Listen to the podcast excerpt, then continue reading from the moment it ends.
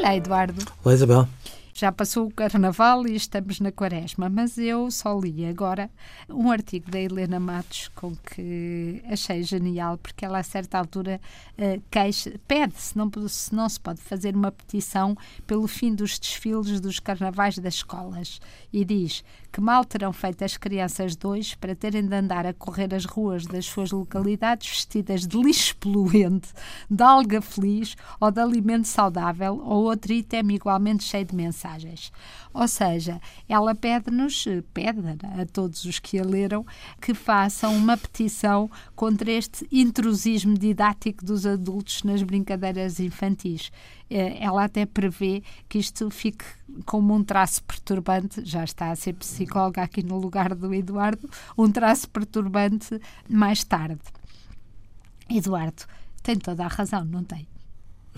Não é do traço para o futuro, é do intrusismo.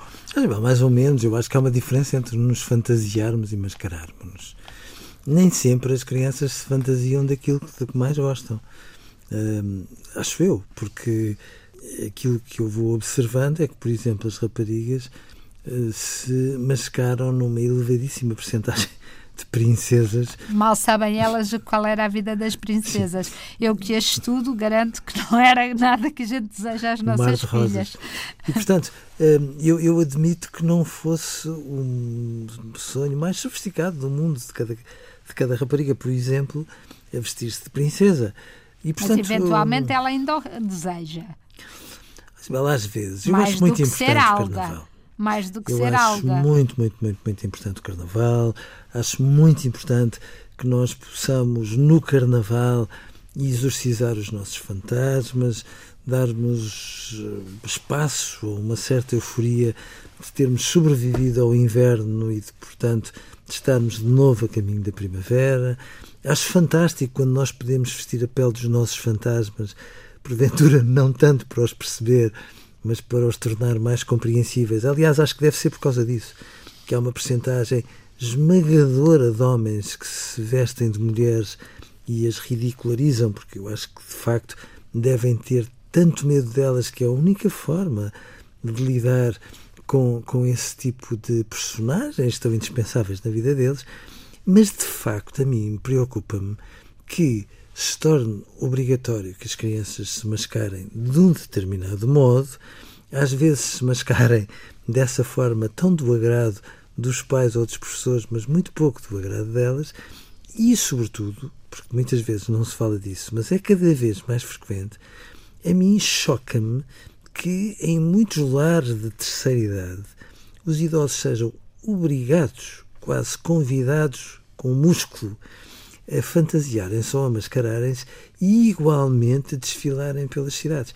E, e, portanto, estes desfiles não, não é muito claro para mim se geram que, que gerem uh, uh, alegria e orgulho a todos os que participam, ou se pelo contrário não acabam por gerar estranheza e vergonha a muitas dessas pessoas.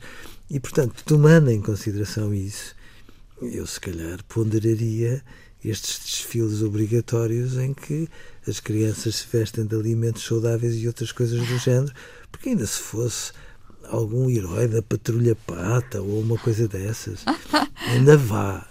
Eduardo. Agora alga. Alga, é. alga, alga poluente. Não, mas eu acho que de facto hum, há um risco deste intrusismo didático, Sim. ou seja, todas as redações Sim. têm que ser da chuva química Sim. e etc, etc. Como mudaram-se os tempos, mudou-se a linguagem, mas continua a haver assim um cheiro a estado novo nestas, na, em muitas destas coisas, não é? Isabel, a ideia é que, as é que as crianças brinquem ao carnaval, mas eh, se são os adultos a pautar dessa forma tão uniformizada uh, a forma como elas brincam, hum, tem pouco de brincadeira, realmente. Adeus, Eduardo. Adeus, Isabel.